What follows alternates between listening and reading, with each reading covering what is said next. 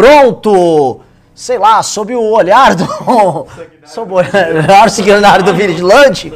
Damos por iniciado esse time BL News. E eu acho que ele tá maravilhoso. Se vocês olharem no retorno, tá tudo uma paleta de verde e eu tô de verde. É mesmo? Então tá, tá, É, tá, é, tá. assim, você tá relaxando Ah, assistindo o então, BL News. Tá, como é que chama? tá Wes. Anderson. Tá, Tá, pra caralho. Também tá Feng Shui, sabe? Aquela coisa. Feng Shui. É, tá tipo, nossa, os caras pensaram em tudo. É, gente, a gente tá pensando no seu bem-estar. Verde é uma cor, não só da esperança, verde é a cor que acalma. Da cor verde é a cor do profeta também. Verde é a cor dos anjos no Islã. É? Verdade, verde é uma cor muito especial. Sim. E é ligado ao profeta. Então, e verde também é a cor do Na religião Rastafari também, verde é muito bem. É, mas tem o amarelo e o vermelho também, É né? mesmo, tá? Porra, Ricardo. Religião Ra- Rastafari, o Eu verde é muito. Vou Bom, fazer piada bom, vamos começar o programa. É o seguinte, eu vou falar um negócio e já vou começar fazendo um apelo. Tem 252 pessoas, ou seja, o público ainda vai chegar, mas vocês são nossa vanguarda. É o seguinte, tá? Tá chegando o Natal e dezembro é uma merda. Eu já fui empresário e eu vou falar muito da minha vida de empresário hoje com vocês. Que hoje, o maior golpe do STF foi dado hoje, ou ontem, né? Mas a gente vai entrar nisso. Mas eu, eu ia falar um modrama. Modrama é o mês de dezembro. Dezembro só é bom se você é Papai Noel, se você é criança pra receber é, presente. Você Porque tá assim. no varejo, no varejo é bom, vai. Não, tá nada. A gente não é no varejo, a gente não é de nada, a gente é uma ONG. Não, né? não, eu tô falando, As- se você está no varejo é bom. Ah, é sim, no máximo ali. Conta, você aumenta as contas, tem 13 terceiro pra pagar e ainda por cima diminui os pedidos, o pessoal trabalha menos, ou seja, eu tô aqui tendo que ver é, parcela do Congresso pra pagar, é um inferno. E aí a galera, não, vou gastar, não, gaste com a sua família, gaste com o MBL. Tá? Tá entendendo? Aquele seu tio que você vai encontrar lá do Panetone, pra que, que ele serviu o ano inteiro? Ele ficou lá, ou, fala- ou ele ficou fazendo arminha pra você, ou era aquele tio comuna querendo mamar.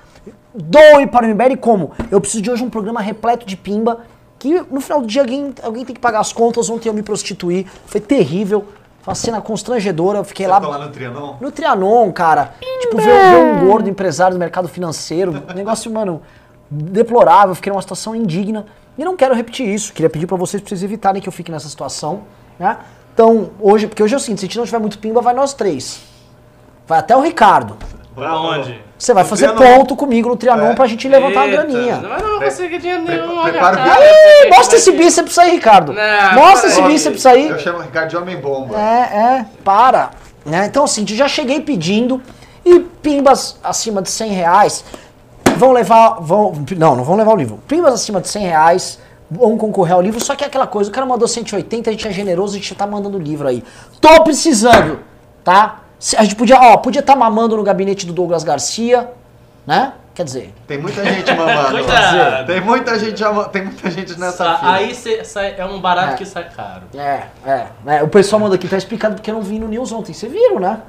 Por isso que eu tô, eu tô acabado hoje, velho. Vou até ficar de pé aqui no programa. Vamos lá. Bom, Engraçado. vamos começar com o tema do dia, tá? É o maior absurdo do STF esse ano. Você fala, como? Maior do que a presidência do estado. Não, presidente, não é.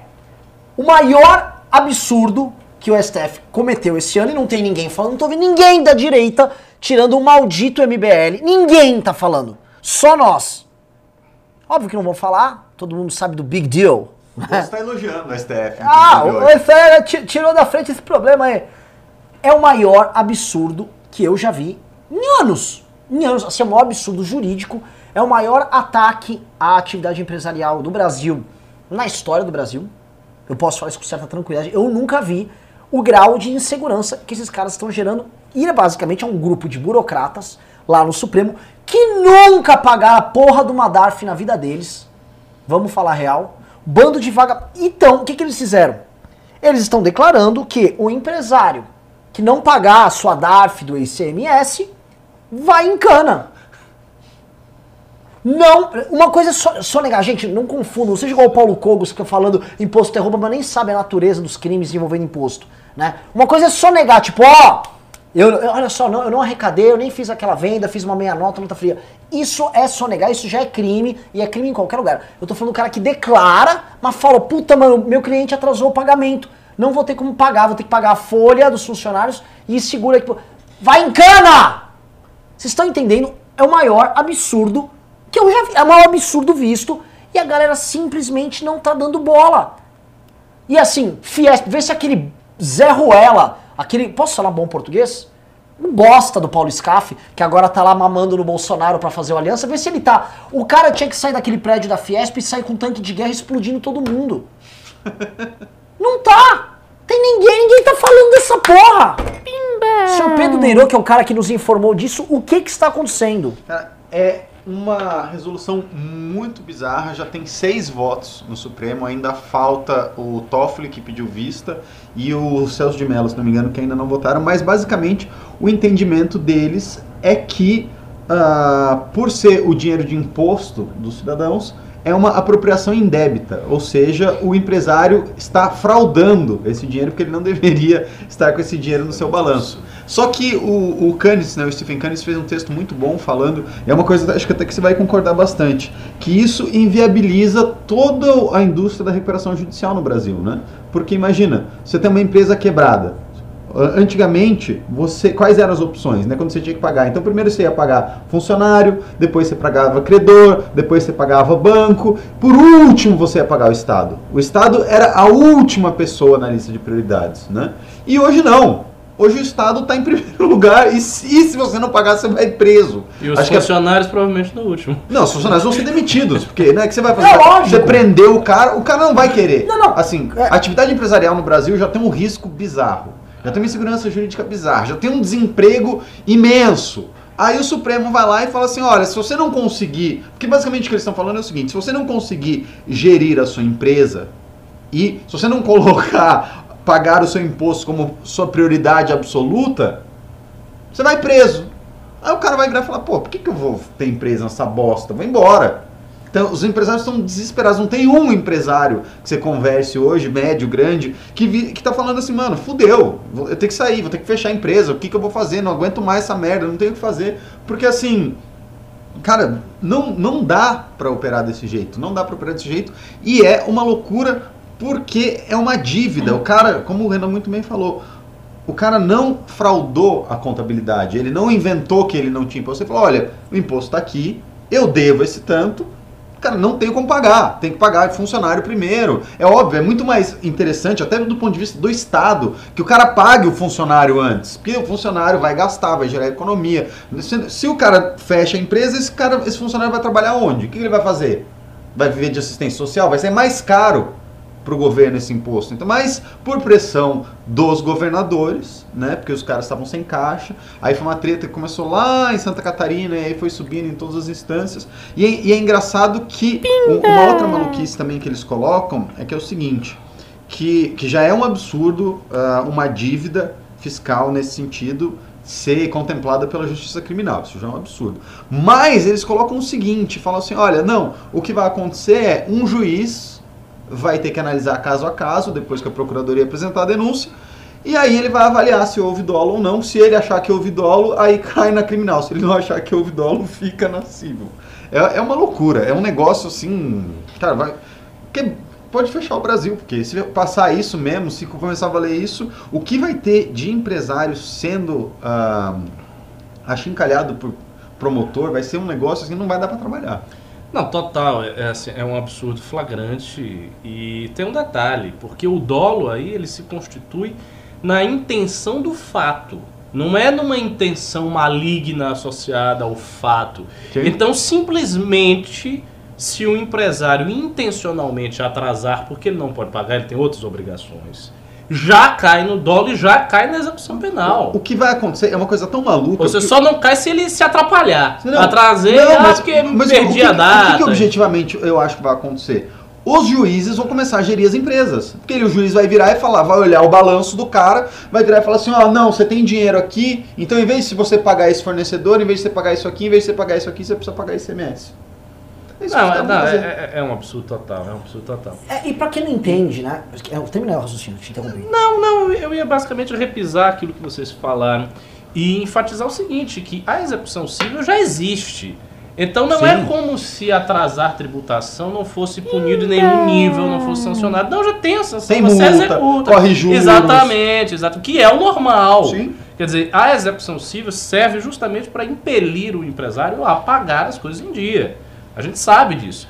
Agora dizer que o cara vai ser preso, e eu creio que a pena de detenção é de seis meses a um ano. Sei- é acho que 6 a 2. Nossa senhora. Seis meses a dois anos. E eles colocam, óbvio, que né, a maioria, eles colocam assim no, no, no texto, não lembro quem falou, que a é maioria dos empresários não vai ser de fato preso, né? Eles vão ser só condenados, mas, Mas eles não vão poder. Mas eles, vão, mas eles vão poder, tipo, dar cestas básicas, fazer trabalho. O Mas- cara foi condenado criminalmente, o- pô. Exato, quer dizer, ele perde aquele caráter de réu primário. Sim, ele perde que ele foi condenado criminalmente. E se ele for condenado pela segunda vez? O que acontece? Porque aí você já não é réu primário. Então, a coisa. O que vai acontecer é o seguinte: vai ter empresário sim que será condenado segunda e terceira vez e vai ser preso e acabou. E vai depender muito, vai depender muito da boa vontade do juiz. Exato. Você vai criar uma situação de insegurança jurídica em que os juízes, que já têm um poder sobremaneira elevado no Brasil, vão poder É punir o cara os vai gerir a capitalistas. Não, e o, o cara vai poder punir o empresário, porque tem essa imagem de que o empresário não presta, o capitalismo não presta.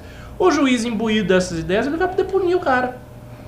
Baseado no negócio do- do- de, de arrecadação para governador, porque o pessoal está em crise. E pra de gente entender como é que funciona to- toda essa cadeia, né? A cadeia começa o seguinte: você tem um governador, até bom administrador fiscalista, aí ele pega, por exemplo, o cara da Secretaria da Fazenda dele e o cara fala: Olha, nós deixamos de arrecadar Isso. tantas dezenas de bilhões de ICMS atrasado aqui no estado. Se houvesse uma forma da gente poder cobrar esses caras, aí resolvi. O cara não tem a menor ideia como é que é gerido a porcaria da empresa. O cara não tem a menor ideia que o Brasil é um dos países com pior crédito do mundo. Porque, ah, mas o juros está baixo agora. Não, tá caro pra caralho comparado com qualquer outro país que o Brasil compete. E, e só, só um adendo. Tem Na realidade, ele tem ideia. O governador sabe que ele não, Não se interessa. se tem, cara. Isso, Você são tem- coisas muito básicas. Você tem. É que assim, você tem uma determinada elite que entende assim, ah, eu fui olhar, sei lá, eu fui olhar os dados contábeis da Ambev e estava tudo muito bem.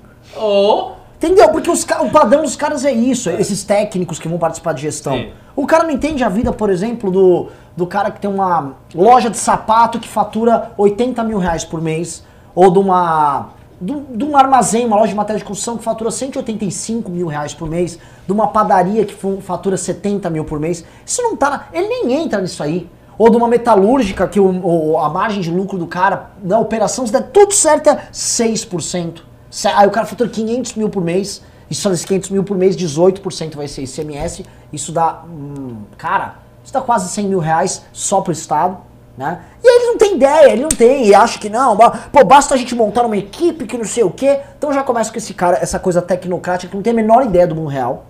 Disso aí você vai pra um judiciário com um monte de, vamos falar real, um de vagabundo mamando no judiciário, vida nunca soube o que, o Nunca que é a vida. folha Nunca vida. pagou folha, recebe o dele de graça e tem né, o sindicato dele pra ele olhar e fazer análise de como ele pode render mais se ele ganhar mais, que é isso que esses caras fazem.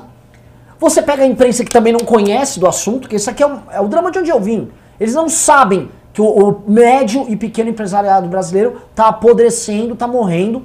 Nada, nenhuma das medidas, nem do governo Temer, nem do Paulo Guedes atenderam esses caras. Nada.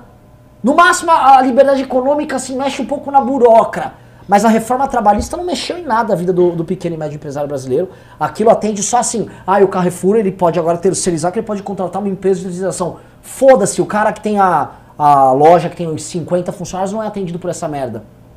Então, o, o, o que tem é isso, essa galera completamente fora da realidade, ninguém pensando em atender isso. Essas associações empresariais, Fiesp, Associação Comercial, completamente em outra. E o que a gente tem é o seguinte: tecnocratas tentando arrumar a vida financeira de estados falidos, porque eles não fazem a própria lição de casa. Não cortam grandes, é, grandes empresários que têm acesso a grande crédito, crédito barato. E é onde, bons tributaristas também. Sim, mas que eu não, essa coisa, não, esse problema não atinge eles. Porque assim, o, o- quem tem uma pequena ou média empresa, tá nos assistindo, sabe que é assim, ó. A coisa que mais fode seu capital de giro é o ICMS. Porque vamos supor o seguinte, ó, eu vendi pro Pedro essa caneca aqui por mil reais, e eu vendi por ele a mil reais, e o Pedro vai me pagar em 30, 60, 90, 120. Certo? Em quatro vezes. Entreguei, mandei lá a caneca pro Pedro. Chegou lá no Pedro, emiti a nota, meu irmão, o estado que é o dele, no mês. Ele não quer saber se eu vendi parcela, ele quer o dele. Me dá o meu. Dá o meu, o que já assim, come o capital de giro do cara no mês, sendo que o cara vai pagar, receber com juros. Se ele for adiantar esse dinheiro, ele vai pagar juros. Num país onde juros é caro pra caramba. Se Não é o mais, Pedro tá? não me paga. Isso, isso pelo menos baixou. Baixou nos nossos padrões, não nos padrões mundiais. Sim. É. É, no, no- na Europa é negativo. Não, na né? O cara recebe. Nos Estados. Unidos, se for, se for com- é, pegar, contrair. Porque uma coisa é os juros, outra coisa é o spread que o Banco Brasileiro põe Concordo, é o dinheiro sim. que o cara pega. Sim. É bizarro. Sim. Aí você vai pegar.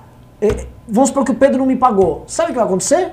Nada, o Estado quer o dinheiro do mesmo jeito.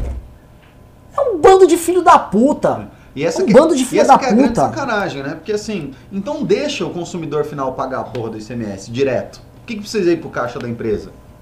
Como é que é? Não, então eles que eles deveriam deixar, já que é ah, apropriação indébita, não deveria nem passar pelo caixa da empresa. Deixa o consumidor final pagar, já paga direto pro Estado. É que o, Estado que se vire para É recolher. que o, o Estado queria recolher, é, assim, o Estado, a Eu lógica dele. Eu sei, é completamente maluco. Ele, ele acha que o, o, por exemplo, o industrial ele consegue segurar mais porque você tem mais volume e você pega o cara e você tem mais formalidade. Tipo, em grandes empresas, tal, que não vão fazer nota falsa, você tem muita porque o nota falsa. Estado não consegue fiscalizar. Na verdade, a grande treta é porque o Estado não, Não consegue fiscalizar todo e é. Então ele joga essa Sim. naba que ele é incompetente para fazer no empresário e agora ele ainda quer cobrar à vista e quer punir o cara criminalmente por dívida. Sim. E aí tem uma outra coisa. Aí os caras vão ficar fazendo a. que- criando problemas você ver, que era a substituição tributária aqui em São Paulo. né? Então, por exemplo, se eu for mandar pra Minas Gerais um produto, e aí São Paulo fala, porra, mas eu quero meu ICMS aí. Vou fazer o seguinte, eu só deixo passar da barreira fiscal se o cara recolhe a substituição tributária antes. Aí eu tenho que recolher e pagar o cara antes da guia, senão o caminhão nem cruza. É uma escravidão essa porra. E tem problemas, assim, né? Que são mais complicados que isso. Por exemplo, se é um carro, eu produzi uma peça do carro em São Paulo, o Renan produziu uma outra peça do carro em Minas Gerais e o carro foi montado na Bahia, aí virou uma, virou uma salada de ICMS. Virou uma salada de ICMS, todo mundo, ninguém sabe quem paga, daí você precisa de um, de um tributarista. Se você é um pequeno e médio empresário, às vezes você está devendo ICMS, nem sabe que você está devendo ICMS e vai cair em E cana. uma pergunta. Paulo Guedes falou alguma coisa? Falou nada porque o, o foco do Paulo Guedes é banco. Eu sei, mas tô, é uma pergunta retórica, porque, assim, e, considerando que ele é o liberal no governo do, do, do Bolsonaro, ele deveria ter se pronunciado a respeito disso. Não, e eu isso quero é um saber. ataque direto a qualquer princípio de liberalismo. Total, total, total. Isso aqui é uma, assim, é a criminalização da atividade empresarial no melhor. E assim, não dá nem pra galera falar, ah, isso é coisa do Gilmar. Tipo, não, o Gilmar votou contra. E são os caras que votaram, por exemplo, a, a favor da prisão em segunda instância. É o Barroso, é a Rosa Weber e tal, que é a galera verdadeiramente de esquerda do, do STF. É verdade. Né? Quem, é, quem é contra a impunidade é a galera mais de esquerda STF que é a favor de prender empresário. É assim, é tudo errado, você não tem herói lá. né? É um negócio. E, e é uma lei tão. É um entendimento tão burro. Porque além dele incentivar o desemprego, né? Num país que está saindo de uma crise financeira que precisa dessa renda, que precisa que as pessoas trabalhem, então a gente tinha que estar aí facilitando a atividade empresarial, a gente está indo na contramão. Você ainda incentiva o cara a sonegar. Por quê? Porque o cara que vai sonegar, ele tem a chance de não ser pego. O cara, o cara, que, so- Exatamente. o cara que não sonega, o cara que é honesto e não crime consegue. por crime. Não, o cara, que é, o cara que é honesto e não consegue pagar, ele já incorreu no crime. Ele, ele, é, ele confessou o crime, né? Porque ele falou, decla- ele fez tudo bonitinho, falou, eu tenho essa dívida aqui, não posso pagar. O Supremo entendeu que isso é crime. O cara que sonega, não. O cara que sonega tem o risco de não ser pego. Ele pelo menos. Então você está incentivando as pessoas a nem, nem declarar a dívida. É, um- é uma imbecilidade, é é uma coisa assim que só o judiciário brasileiro realmente pode ter. Um... Outro detalhe. Tem que estar muito longe da atividade empresarial para você conceber uma idiotice dessa. Essa equiparação com a apropriação indébita. Você falou que é baseado no entendimento de que o tributo é do cidadão, é das pessoas. É pago pelo cidadão e pertence ao Estado. E pertence ao Estado, é pago. Mas todo tributo é assim. Não, mas é que assim, a ideia deles que, que eles falam que é o seguinte, que esse ah, tributo ele foi pago pelo cidadão, a empresa seria uma custodiante desse tributo, e aí na função de custodiante ela estaria Ah. incorporando dentro do capital próprio, e por isso que ela estaria incorrendo em crime, por isso que é apropriação indébita, entendeu? Nesse, É, nesse que é um entendimento bizarro. Que é, o, que é o que eu falei aqui. Se fosse assim, então Tira a empresa de custodiante, o Estado que se foda para fiscalizar, cidadão, porque a obrigação exato. é do Estado de Exato. recolher imposto, não é da Porque empresa. senão a empresa se torna uma custodiante obrigatória. Exato. Quer e dizer, incorre em crime. É- Ela se- se obrigatoriamente ela está no meio, ela recebe sem querer receber. Ah, não quero receber, mas tem que receber, mas Exato. atrasou, então você Então é- se é- apropriou de é- forma é indébita. É uma, é uma É, é, doideira, é, assim. é, É, um, é uma coisa. ah, como é que você. É um modelo socialista de é pra, pra gestão. tochar no empresário, acabou. É? Mas é que assim, eles perceberam, por exemplo, o empresário pequeno e médio no Brasil só se fode, não tem representatividade. Imagina, você é um. Você é um vou sempre pro campo da indústria, né? Imagina se o Paulo Scaff te representa. Você é um industrial, tem seus 100. Pequeno industrial, você tem uma fábrica de parafusos, tem 150 funcionários. Quem te representa é o Paulo Scaff, que não tem uma indústria sequer, ele aluga galpão, essa é a função dele. Aí ele fala: não, o galpão que eu alugo era uma indústria. Então, É um dentista. é um rentista, politiqueiro, gente do pior nível, ficou tentando se eleger pelo MDB a vida inteira, agora grudou no Bolsonaro, o Bolsonaro, que também é um rentista do campo político, oh meu Deus, esse aqui é o meu empresário! né? Grudou nele, é assim, é a cara do Bolsonaro. O Bolsonaro ele é tão de direita quanto o Paulo Scaff é é industrial. Né? São aquelas farsas que só o Brasil tem.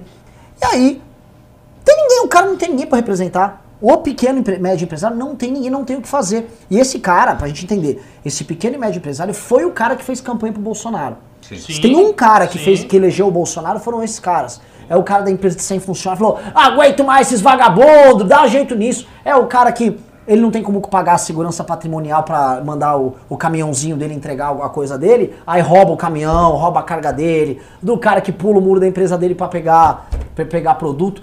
A gente sabe bem como é que é a vida desse cara. né? Eu, pessoalmente, vim desse universo. Não aguentei. Não aguentei. Eu teria preso lá naquela época. Imagina, você. Não, total. Eu Aí, agora que o Bolsonaro apoia. É, eu tava- agora é. que o Voltar Bolsonaro pra apoia. empresa. né? É, é, assim, vou dar um exemplo. Eu tinha vezes, né, pegava empresa de dificuldade.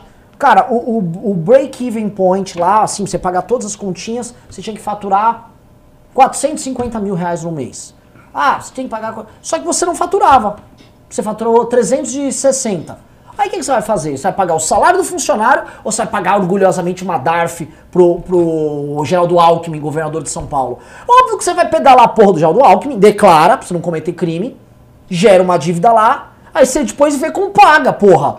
É o que todo E- e mundo faz. E o mais louco é que, assim, em qualquer país civilizado tem o entendimento que o interesse do funcionário de receber é muito maior do que o do Geraldo Alckmin. É, deveria ser. Porque o funcionário só tem o salário para viver. O Geraldo Alckmin tem outras receitas, tem outras fontes de receita, tem outras empresas. Quando você não paga o funcionário para pagar o Geraldo Alckmin, esse cara vai ter um problema. Esse cara vai passar fome, esse cara não vai conseguir comer, esse cara não vai conseguir dar comida pro filho dele. Só que estão propondo uma completa inversão de valores. O Estado tem que ser. É o último que recebe, não é o primeiro. É óbvio. Não, mas assim, isso, isso é, é- é tão nítido, só que o Brasil é tudo invertido, novamente. O Brasil, assim, o Guedes está lá pensando com a cabeça assim, como é que eu ajudo esse banco, que não sei o quê, que a cabeça é a cabeça de banqueiro. né? Também tem o problema de a gente ter um ministro da Fazenda com cabeça de banqueiro, de rentista, e não é à toa, olha que sintomático. é, é aquilo que o Candes fala: economista não é administrador. Lógico, economista não é administrador. É é sintomático. No mesmo dia, no mesmo dia que o STF declara que o pequeno e médio empresário brasileiro tem que ir em cana, não só o pequeno tá, o, o pessoal do Carrefour vai preso também. Vai, vai. Mercedes-Benz vai presa. Bolsa que tá batendo recorde, não sei como que bateu recorde hoje, porque assim, É. a galera em cana. Ao mesmo tempo, a capa da Vejinha era Faria Limers, Ah, eu ah, vi. o Condado, não sei o que, que é o mundo paralelo do Paulo Guedes. Eu sei que tem muita gente da Faria Lima gosta da gente, adoro também a galera lá, mas é mundo paralelo. Mas os, não, mas os caras da Faria Lima estão preocupados também. Todos que eu conversei. Eles estão. Eles, eles, eu não eles eles investem. não, não, eu tô falando que eles investem em empresas e eles entendem o problema. Porque no fim, tá, você vai prender o CEO lá da empresa, vai prender o executivo, fudeu, quem vai tocar? Porque alguém vai ter que ser Não, não, eu responsável. concordo. É que assim, eu acho que essas empresas que estão listadas em bolsa, essas vão ser as últimas a terem esse tipo de problema. Depende, depende da empresa. Ela, ela- não, depende, mas assim, eu acho que assim, as- a VEG não atrasa. Uhum. Se for pegar quem é. em- o, o grosso, eu vou falar quem vai ter uma parte dos problemas. São indústrias, porque o, o- eu tava até comentando com o Pedro antes. O cara que vende na loja, no final, ela tem um fluxo de entrada mais rápido. Uhum. A- as indústrias brasileiras não, elas estão vivendo hoje boa parte em factoring. Elas não têm acesso à grana. O, a- quem vai fechar são as indústrias. Por exemplo, você tem um setor automotivo, um setor que eu conheço bem. Ou a né? Ford, ou qualquer empresa, ou um mega supplier da Ford que tá listada na bolsa, não é esse. Agora o fornecedor dele vai se fuder. Uhum. Ah, e outra coisa que esses caras já fazem, começou a atrasar bastante o ICMS, eles cortam a nota. Cortou a nota de uma empresa que é fornecedora de uma empresa grande, Ela- a grande não pode comprar. né? não pode. Aí você encerrou uma empresa, às vezes, com 200 funcionários. E eles não querem saber. Agora, o fiscal da Receita, né, do ICMS, quer ir lá na Câmara dos, na, na Assembleia Legislativa ficar pleiteando aumento de salário. Por isso que o Arthur chama esses caras de vagabundo. Porque é vagabundo mesmo. É, é assim, cara, é que eu não quero ser trotskista. Eu, eu, eu passo. Não, não vou falar. Não vou falar. Assim, eu começo a bater aqui, cara. É que vocês não me conhecem. Vocês estão com o Renan Paz Amor. trabalhista do Renan. Nossa, velho, assim, vocês não me conhecem na época que eu era empresário, as coisas que eu aprontava com essa gente. Porque essa gente, pra mim, assim, essa gente é um. É, é um é, é tipo o tum- é o tumor no corpo de um zumbi. Assim, é, é, é o asco, mano, cara. Fiscal do ICMS é, é- Cara, vocês não têm noção as coisas que eu imagino com o corpo dessas pessoas. Vocês não têm ideia, assim. Eu odeio isso, assim, profundamente. O Arthur é um, é um lorde com esses caras. Nossa, assim, é, é, se tem alguém que tá aí que é fiscal, vai tomar no seu cu. Você tinha que morrer. É verdade. Discurso de ódio, né? Pau no cu, velho. Nossa. Eu fico com muita raiva. Renan, o cara me chama de Faria. Não sou Faria Limer, velho. Faria Lima. Eu sou, da, eu sou o Zé Dirceu da Vila Madalena. Ô, Renan, tivemos até um- uns pimbas aqui sobre o assunto. Vamos. É, eu vou ler aqui primeiro o Um Dia Sem Pão de Alho é um Dia em Vão. Ele doou dois reais. Ele falou, boa noite, bom final de semana apenas pra quem não é Faria Limer. É. Agora deixa eu só falar. Aí a galera falou assim: nossa, baixou o Cogos Renan. Não! O Cogos é um bebezinho. O Cogos é fofinho, gordinho e fala que imposto é roubo. A mamãe dele tem uma empresa muito arrumadinha que não tem problema tributário nenhum. O Cogos, é... Não sabe o que, que é a vida. Com todo respeito. Cogos nunca. Oh, Cogos nunca viu o fiscal do CMS de tomar grana dele, assim, a te achacar. Senão você não pode emitir nota fiscal, não tem como pagar folha no dia seguinte. Sabe nada. Tadinho do o Baixou. O Cogos não sabe nada. Tô falando aqui de quem já viu. Ali o- já Cogos quem já viu o está- capeta com o olho, meu irmão. Você aí nunca viu. É, imposto é roubo. Essas conversas de criança.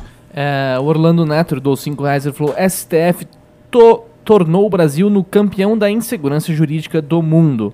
Não tem como crescer desse jeito. Algo tem que ser feito para frear esses malucos.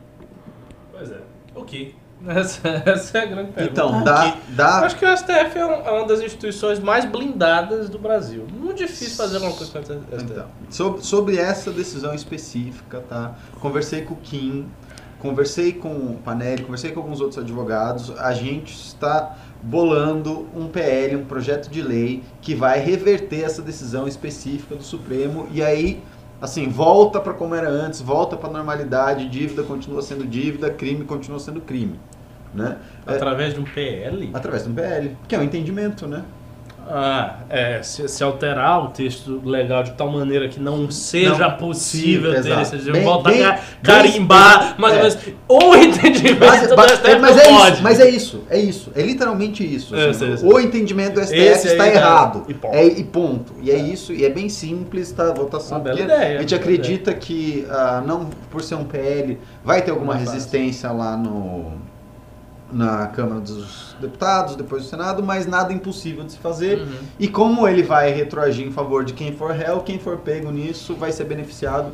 Então não tem problema, a gente tá, vai montar ah, uma campanha para todos os empresários ajudarem a gente, porque a gente vai precisar da ajuda de vocês, a gente não vai conseguir isso sozinho. Tá? A gente sabe, ah, o Renan sabe o tamanho do problema, a gente sabe o tamanho do problema, a gente vai precisar da ajuda de todos os empresários que estão com razão indignados, porque a gente vai precisar mobilizar os deputados, que vai ter o cara do PT falando que não, É. que o MBL está apoiando sonegação fiscal, vai ter um monte de coisa, vai ter um monte de merda. A gente vai precisar de vocês, então a gente vai fazer um sitezinho bonitinho, vocês vão colocar o nominho de vocês lá, o telefoninho de vocês lá, a gente vai entrar em contato com todo mundo e vai falar, olha, a gente precisa da sua ajuda, eu quero fazer isso, isso e isso. Como que você vai poder ajudar? Você vai poder fazer uma doação para o MBL, você tem um grupo de gente, você consegue ah, fazer uma manifestação não sei aonde, vai patrocinar uma ação aí no seu estado, não sei, vamos trabalhar junto, mas a gente acha que assim, ou se reverte essa decisão, ou não tem atividade empresarial. Vai quebrar o Estado brasileiro, porque assim, to- os pequenos e médios vão parar e aí você vai ter um shutdown no sistema. Porque não É. faz sentido. Ninguém, ninguém que eu conversei hoje, que é empresário, tá falando assim, puta, tô suave, tô tranquilo. Ô. Pedro, inclusive a Shirley Sati Favaro do Ou 5 Reais, ela falou qual foi a causa que originou esse processo que chegou ao STF?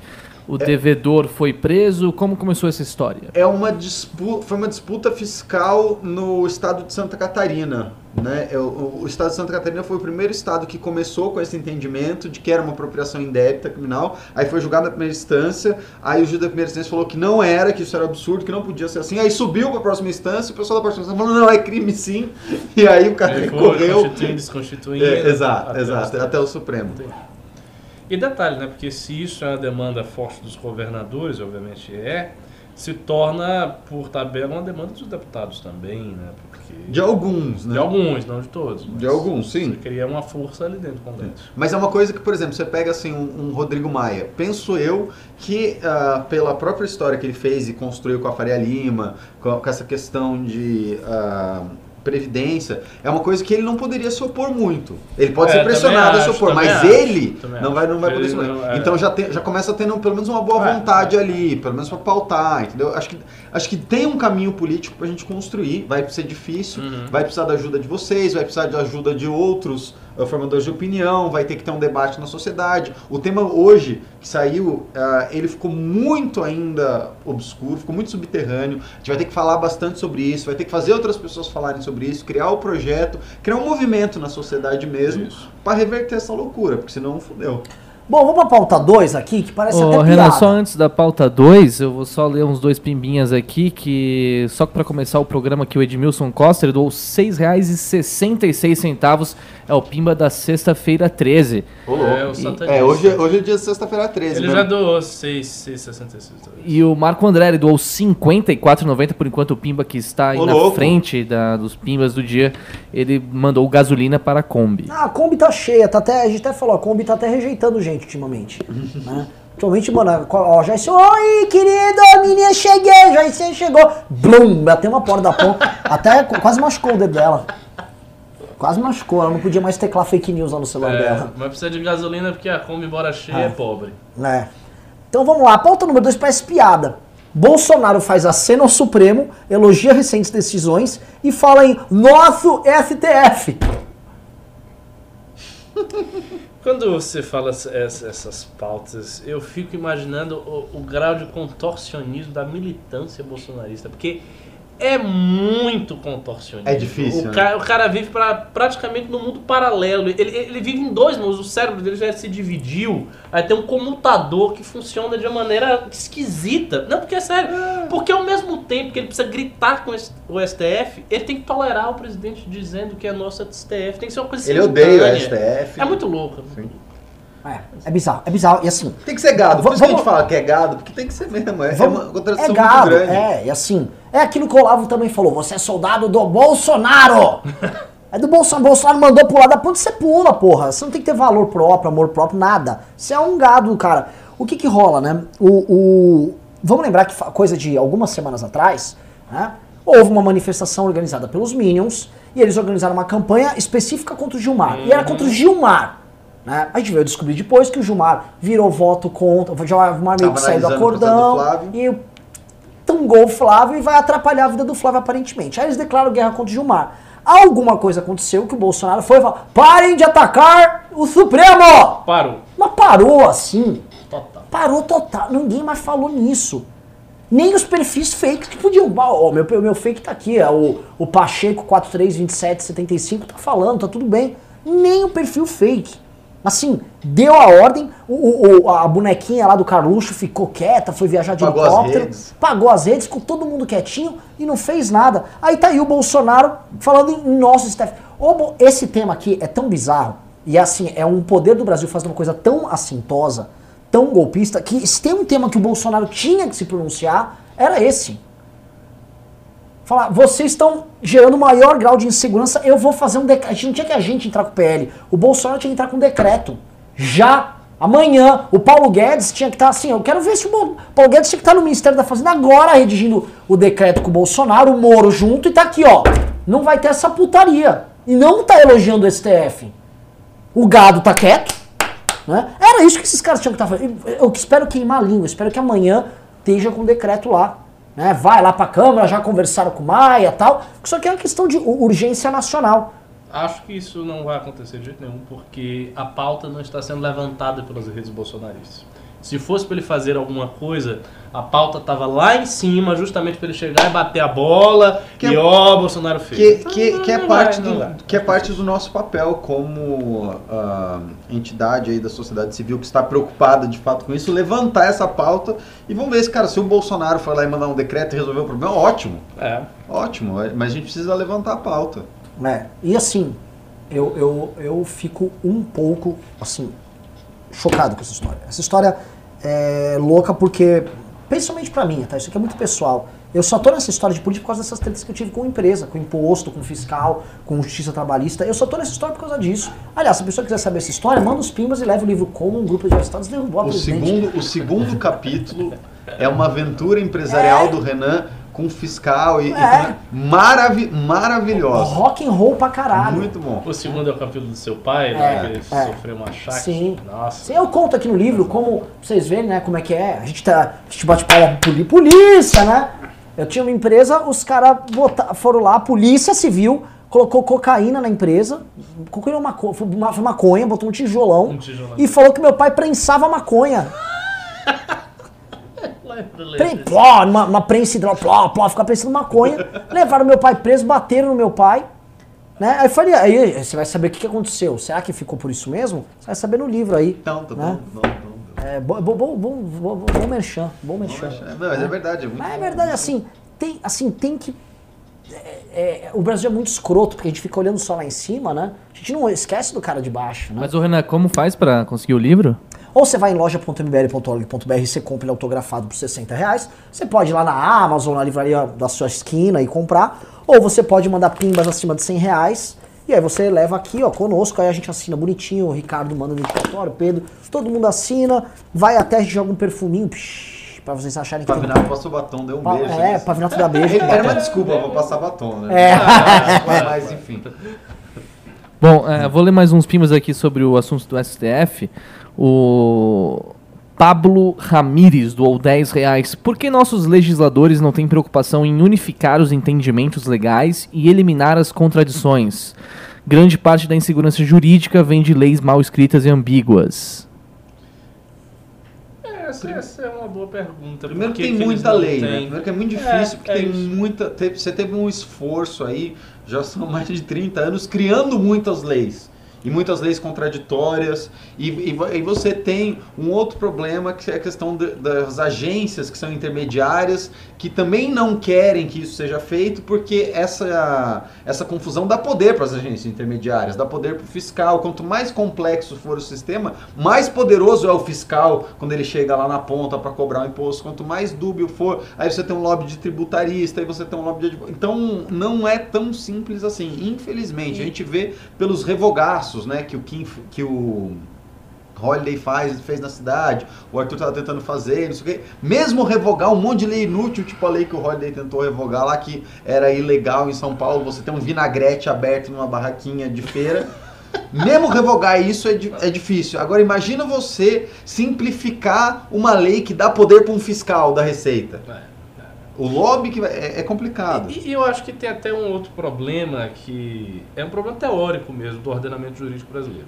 O ordenamento jurídico tem muitas camadas temporais. Então Hum. você tem leis e códigos muito antigos com um entendimento teórico do direito naquela época que é diferente da teoria mais moderna. Aí você tem leis muito atuais que tem um outro entendimento. Então essa salada de tempos no ordenamento torna tudo mais- muito mais difícil. Se assim, se houvesse uma mágica e o ordenamento jurídico surgisse todo integral a partir de um momento com um entendimento teórico só e tal, tudo unificado, a coisa seria um pouco diferente. É, essa, essa multiplicidade de tempos atrapalha também. Eu lembro, por exemplo, que o, o Código Penal, né, da- toda a parte geral de teoria ah, da ação e tal, é uma parte muito antiga.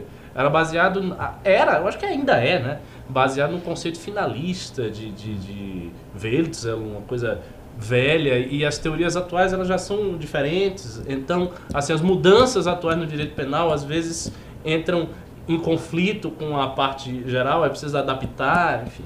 Essas coisas também. Oh, vocês acreditam que eu tava vendo nos comentários aqui que um tal de Vano mandou qual incentivo o policial teve de fazer o certo nessa situação? Situação que o cara botou droga na empresa. Incentivo É. era não botar droga Tipo, na empresa alheia. Não ser um vagabundo filho da puta. É, tipo, como você tiver pra pagar o cara pra não botar Qual o droga? sentido maníaco do parque teve em não estuprar, pra não estuprar com as meninas? Que Que loucura. Conversa, maluco. Ó, é, tínhamos aqui Mas um... as pessoas têm. A, a- o pessoal da direita tem essa defesa crítica da polícia. Tem muita gente que tem isso, que acha que é. Não, porque a polícia. É uma coisa completamente antiliberal. Um cara a que tá polícia é aqui, a força né? opressiva do Estado. A gente tem que respeitar, mas assim, é a força do Estado que pode ser manuseado pro bem e pro mal. O, esse mesmo gravador, se fosse privado, não faria. Ele, tipo, esses moleque imposto é roubo. Tipo, se fosse privado, não faria isso. Não, não, inclusive a polícia ali agiu com um cara privado, que é um bandido privado, que não era estatal, que chama ganso, isso aí. É, Tá no livro, caras- tá no livro, não As conta, pessoas, tá as no pessoas livro. são muito bobinhas, né, velho? Mas Mas não, é- se fosse privado, ele não tinha esses incentivos. Per... Tem, cara, você tem muito incentivo pra ser bandido privado, velho. Você tem incentivo pra.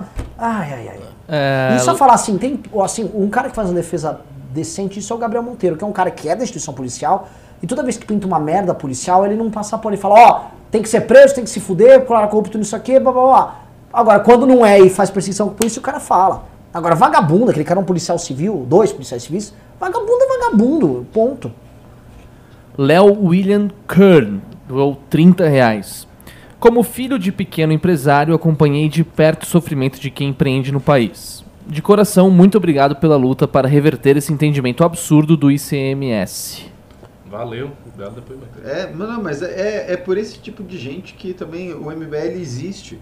É o quando, quando a gente começou, muito pela história do Renan, do Alexandre, cara, o pequeno e médio empresário é o cara no Brasil que é o cara que carrega o país nas costas e ninguém olha, todo mundo Também caga. Porque é o cara que não tem acesso ao financiamento, é o cara que não tem acesso aos políticos, é o cara que não tem acesso a ninguém e é o cara que paga a conta e se fode. E se, e se fode. Assim, é o cara mais desgraçado desse país é o pequeno e médio Eu empresário. acho que existem dois estratos no Brasil que são subrepresentados, manipulados, que, que são os estratos que mais sofrem. Pequeno, médio empresário, classe média, ou até a classe mais alta, mas nessa condição, e o povão da base. Esses dois. É. esses caras por, por motivos diferentes, Sim. mas os dois padecem tudo de ruim. E geralmente ninguém quer ajudá-los e não tem representação, e quando tem é manipulatória, é fogo. É difícil.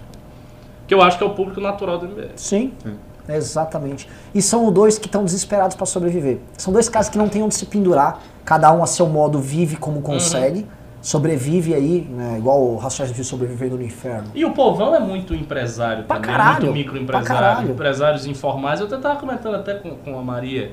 Você tem uma, uma pujante cultura empresarial nas favelas, nas comunidades, do cara da informalidade que vende pipoca, que vende geladinho, que vai lá bota a, a, a banqueta dele de, de, de, de beiju e não sei o quê. E esse cara sofre muito. Ambulante, por exemplo. Sim. Ambulante sofre demais na mão das prefeituras. Nossa.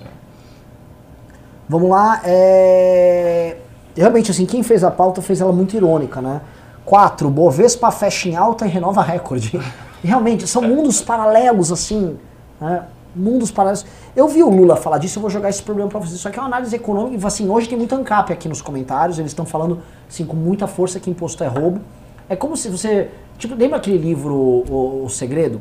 Que assim, você tiver muito pensamento positivo e ficar repetindo ele, você vai conseguir o que você quer. É tipo essa galera, eles ficam falando imposto é roubo porque eles acham que uma hora o Estado cai. Né? Eles não dão uma palha nisso. Eu queria que vocês... Meu, sabe o que vocês podiam fazer? Essa turma do imposto é roubo? Combina de ir numas empresas que estão com dificuldade. E aí você tem um monte de fiscal. Cara, vai ter um monte de fiscal do Estado indo lá. Monta uma brigada, uns 30 moleques ancapes e fica na porta esperando o cara. Chegou o fiscal, come o cara de porrada. Você não é um empresário. Cara, começou. Ou não deixa ele entrar. Não, faz um vira con- segurança privada. Isso seria muito engraçado. Faz um Obrigado, cordão, Anca. faz um cordão humano, bandeira amarela e preta, fica na frente da empresa. Não, você não vai entrar, aí o cara vai chamar a polícia, e aí você começa as suas aventuras. Filma, não precisa nem ser preso, filma o cara. Ia bombar filma o cara aí, chegando e né? ia bombar. Fiscal ladrão, quanto você ganha pra vir fechar essa empresa? Faz isso, cara. Vai lá. Agora ficar escrevendo imposto é roubo, você não vai fazer isso não. Você só vai passar papel de, de criança. né? É, vamos lá. É, isso da bolsa, eu vou jogar um problema pra vocês, que é uma coisa que o Lula falou. E o Lula, e não estou falando, Renan, você tá. Não, eu tô falando que o Lula tem uma retórica porreta. Né?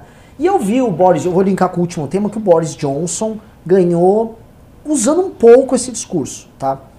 É, o Lula fala o seguinte, ele falou, o que, que adianta a bolsa tá indo bem se não tem comida na mesa e o trabalhador não está ganhando mais e tem uma precarização do trabalho, todo mundo virou motorista de Uber e a galera não está ganhando dinheiro, só está ganhando os empresarião e você não está vendo geração de emprego em massa e não sei o que. Esse é o discurso do Lula, ponto. Saiu uma matéria também que o Brasil tem a recuperação econômica de crise, essa aqui é a mais demorada da história. A primeira vez que demora muito tempo para o Brasil sair assim, de uma recessão. Então, tipo, é, já está tá. tá cinco anos um processo de recuperação e ainda não, não termina. Né? E o, o Cirão falando mesmíssima coisa. Você não tem estímulo do crédito, você não tem dinheiro para os empresários, você não vai conseguir estimar a demanda. A gente não é cirista, fiquem tão tranquilos, mas eu quero jogar. Eles estão vindo com esse discurso. O Boris Johnson também atacou muito assim, Londres é uma capital financeira, todo mundo ganha muito dinheiro com especulação financeira, que é um centro financeiro lá, mas ninguém está olhando para como pagar a saúde do cara que mora na periferia lá de Londres, ou mora no interior da Inglaterra e que está pagando o welfare state para sustentar um imigrante que acabou de chegar. Esse era o drama que ele construiu lá e ele fez um discurso populista maneira, arrumadinho e ganhou. Jogo esse problema para vocês. O que, que está acontecendo? Uh, o diagnóstico deles é fa... Eu tendo a achar que é, é, é, falseado, tem erros, mas tem alguns, tem alguns diagnósticos certos. O que, que vocês acham e como resolver essa treta, porque pode eventualmente reeleger a esquerda? Olha, eu acho que a primeira coisa a ser vista é o seguinte: a gente está vivendo numa época em que a economia está descolada da realidade. Você tem uma economia especulativa gigantesca, que é muito maior do que a economia real, e cada vez maior, e cada vez mais descolada da realidade. Então, por exemplo, no sistema bancário brasileiro, como a gente, a gente viu quando estava estudando isso aí, o banco cria dinheiro do nada, literalmente. Ele, ele cria dinheiro. Ele cria o dinheiro. Agora então, a coisa é uma loucura, hein? Mas é, a coisa não tem mais é, um, um, um gancho com a realidade. É lógico que isso não é de hoje, mas assim, isso está cada vez mais acentuado. E com a acentuação desse processo, vai se formando um consenso que na esquerda já está ali estabelecido, mas que vai atraindo também a direita, de entender que nós temos um problema no capitalismo tal qual ele está aí. Não que é um problema teórico do capitalismo, é um problema tal como ele está aí. O capitalismo se financiarizou, a economia está toda especulativa, os bancos criam dinheiro, eles formam é, é, nichos de poder, oligopólios encastelados e não saem de lá nunca mais. O caso do Brasil é um caso extremado disso aí, porque os bancos brasileiros têm lucros absurdos quando a economia do Brasil está indo por água abaixo. São oligopólio, não tem concorrência. 4, 5 bancos dividem 80% das operações. Sendo que dois são estatais. Que... Então, assim, este discurso eu acho que ele pode ser tranquilamente apropriado pela direita sem dificuldade alguma. Inclusive, quando eu estava estudando isso aí, todas as informações que, que eu li eram de sites de direita, eram de sites liberais. E todos eles faziam uma crítica em regra de cima a baixo do sistema bancário atual. Então não há problema nenhum em, em você é, apropriar isso aí. E os indícios de que isso é verdade estão aí, justamente o que você falou. Quer dizer, você tem uma alta recorde né, da Bolsa e isto não corresponde à realidade econômica das pessoas. É, no, o caso brasileiro é um pouco diferente, porque o caso brasileiro, o que está acontecendo, que a bolsa ela tem essa questão de uma liquidez maior e eles estão antecipando uma melhora econômica do Brasil, né? Então, Há muito tempo, né, que está sendo antecipado anos, isso mas, aí. Mas você vai tendo os indicadores, o dinheiro vai vindo, é, é, é natural do processo especulativo. Isso, isso é uma coisa hum. que é uma particularidade brasileira, tá? Fora da particularidade brasileira, o que está acontecendo? Tem duas coisas para mim que são fundamentais para explicar. Embaralho, olha, olha, olha, olha. A, você quer ler ou eu continuo? A primeira coisa que é, a gente precisa entender é que o trabalho está ficando cada vez mais supérfluo, está valendo cada vez menos. Então essa coisa que o, que o Lula fala, da uberização do trabalho, a esquerda está batendo muito nisso agora. Por quê? Porque o trabalho está virando uma commodity cada vez mais desnecessária no processo produtivo. Então o processo vai ser cada vez mais automatizado. Então você que tem a sua força de trabalho, você vai valer cada vez menos nessa equação. Por mais que você vá se especializando, você vai começar a ter uma corrida contra a maior eficiência do processo, onde você vai ser um componente cada vez mais dispensável dessa cadeia produtiva. Então você tem essa força que é uma força geradora de desigualdade. Né? Então, o cara que é detentor de uma parte, né, de um share do- da cadeia de produção, vai proporcionalmente enriquecer muito mais do que você, porque você é uma parte dispensável do processo e ele não. Ele vai, conforme o processo vai se ah, tornando mais eficiente, ele vai ganhar mais dinheiro e a parte dele vai valer mais e você que contribui com o seu trabalho vai valer cada vez menos. Então isso é uma força geradora de desigualdade. O segundo problema, que é o problema que o Ricardo estava falando, é um problema de liquidez mundial que os bancos centrais ah, entraram depois que você teve lá a questão do- dos Estados Unidos, com Nixon saindo do lastro ouro, começaram a imprimir dinheiro, começaram a jogar dinheiro na economia. Só que eles começaram a fazer um negócio pior, que é as políticas de afrouxamento monetário. Eles começaram a comprar porque antes eles só imprimiam dinheiro. Só que eles viam que eles- quando eles imprimiam dinheiro dava muita inflação. Aí eles falaram, tá, que, que a gente faz agora? Como é que a gente joga dinheiro no mercado e não dá tanta inflação e consegue manter os juros baixos? Que, como é que a gente faz? Eles começaram a fazer política de afrouxamento monetário, eles começaram a imprimir dinheiro para comprar ativo. E aí eles começam a comprar dívida do governo e começam a comprar ativos financeiros. E aí começam a emprestar barato, os juros começam a ficar barato. Quando os juros começam a ficar barato, o que, que acontece? Você começa a ter uma má alocação de recursos. E aí você não tem mais um capitalismo livre, aonde a ideia, a melhor ideia recebe dinheiro. Não, todo mundo começa a receber dinheiro porque os juros é muito baixo. Aí você cria uma bolha porque é muito barato emprestar. Então, por exemplo, ah, eu abro uma startup de vender coco. Aí eu chego no mercado financeiro e falo assim: "Ah, eu abri uma startup de vender coco, eu boto um GPS dentro do coco, aí o cara sabe onde o coco tá". Aí vai vir ah, os juros a 0%, vai vir alguém e falar, pega essa porra aí, foda-se, o dinheiro não vale nada. E, e, a, e a economia começa a ficar doida, começa a ficar doida, você começa a perder esse lastro real, e as pessoas começam a investir em tudo, tem muito dinheiro sobrando, o preço dos ativos sobe. Quando o preço dos ativos sobe, quem tem ativo fica muito mais rico. Por quê? Porque inflacionou o ativo. Só que o cara que só recebe o salário, o salário dele não inflacionou. E aí você começa a gerar essa desigualdade, começa a gerar essa desigualdade. E o rico vai ficando cada vez mais rico e o outro cara não vai. Só que eles dividem o mesmo espaço. Né? E aí, por exemplo, o, o cara rico, ele chega e ele quer comprar ah, uma casa. Ele vai disputar a casa com o outro cara que está recebendo salário. E aí o cara não vai ter condições, porque o cara não, não tem acesso a esse dinheiro inflacionado, nesse dinheiro mais líquido, ou, ou, a- ou os bens dele não valorizaram com essa liquidez. E aí ele vai comprar a casa do cara, vai, vai empurrar o cara. Ou ele vai num restaurante, aí o preço do restaurante vai subir. Então o custo de vida começa a subir para esses caras, e aí você começa a criar uma bolha, que é o, o Faria Limers. O Faria Limers é isso. Entendeu? O cara tá inserido, o Faria Limers, ele tá inserido nesse contexto, ele tem acesso a essa liquidez mundial, só que o resto da população não tem. E aí tem a tese, que eu, eu volto a falar dele aqui, que eu tô vendo bastante do Ray Dalio, que ele tá falando. Quando foi que, que a gente viveu essa condição de desigualdade e, de alguma maneira, um pouco diferente, de hiperliquidez no mundo? No final lá dos anos 30. E aí, qual é a consequência disso? Segundo ele, populismo. Por quê? Porque o populismo traz as respostas que as pessoas que não estão tendo seus ativos né, valorizados, estão ficando para trás nessa, nessa curva da desigualdade, começam a reclamar. E começam a entender que não, eu tô.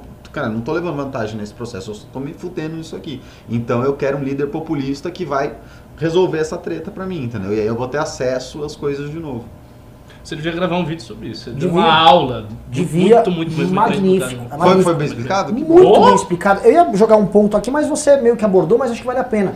né? a gente pergunta assim, pô, por que acontece que o pequeno médio empresário não está tendo acesso a crédito, enquanto a gente vê, nossa, mas sei lá, uma Magazine Luiza está explodindo a bolsa. Porque parece que existe um dinheiro que é restrito para grandes empresas e grandes operações capazes de ser financiada, só que existe uma cadeia normal, que a vida das pessoas está basicamente ligada a essa cadeia de produção normal, que você tá, você não tem, você não tem esse acesso a esse dinheiro da bolsa. Não tem. A XP agora pegou, virou Não tem nem como 100 entrar, a regulamentação não deixa entrar. Não tem, mas tipo, sei lá, a XP pegou 100 bilhões, ela não vai investir no, na empresa X, Y, Z, não vai. Quem investe são os bancos de varejo. O banco de varejo não dá dinheiro. Quando dá, tem um spread absurdo. E hoje em dia, é a coisa tão canalha, tão sórdida, que não existe nem mais gerente de banco. Eles automatizaram tudo, que o gerente de banco é o cara que avalia, não, essa empresa Dá pra emprestar? Eu não, é um fulano. robô. Tipo, ah, o algoritmo tá falando que não dá puta, mas eu conheço fulano, já emprestei pro pai dele, É. já emprestei pra ele faz Uhum. 40 anos, eu sei que ele paga. É. O rating dele é uma Tá. merda, mas eu sei que o cara É. paga, eu conheço. Isso não tem mais. Isso, Não, isso mas- acabou. acabou. Isso é, e é muito louco. Aí eles, não, mas porque aí estamos agora cuidando da questão de crédito, então nós agora automatizamos. Tá, mas na bolsa de valores não é assim. Você tem operadores, gente que pensa e paga-se muito bem esses caras. Para o resto da galera, você criou um, um oligopólio, poucos bancos, e esse banco trata o cliente literalmente como gado. É gado, assim. Não, você não tirou dinheiro. E se você ficou devendo num banco e você tá. Ah, tô, você tá pagando de volta. Tipo, você ficou, ó, fiquei com 100 mil reais em aberto e refinanciei isso aí. Mas não tem, sabe. mas tem Aí algumas... você não pega dinheiro no outro. Sim, Aí mas- você se fudeu. Mas tem algumas coisas que, tão, que são interessantes por causa disso. Como tem muita liquidez, tem algumas coisas interessantes acontecendo. Tem muita plataforma, por exemplo, de crédito pessoa a pessoa. Então, por exemplo, eu tenho uma que eu empresto dinheiro para as pessoas, o cara quer pagar menos juros do, pro banco, eu empresto dinheiro pro cara com juros mais baratos. E aí, só que o risco é meu, né? O risco não é do banco. E aí o cara me paga em juros. Tem para empresa também. Então você pode emprestar, você vai lá, você vai numa plataforma, você tem, sei lá, mil reais, dois mil reais, você pula junto com outros caras. Então uma empresa precisa, sei lá, de 20 mil reais de capital de giro. Ele abre a conta, daí eles dividem isso em 20 pessoas, cada um dá mil reais, você empresta para a empresa. Entendeu? Porque o banco, realmente, o banco não, não faz, não tem interesse mais. Você precisaria de bancos pequenos e médios, né? Que no Brasil hoje você não tem, não faz mais sentido ter.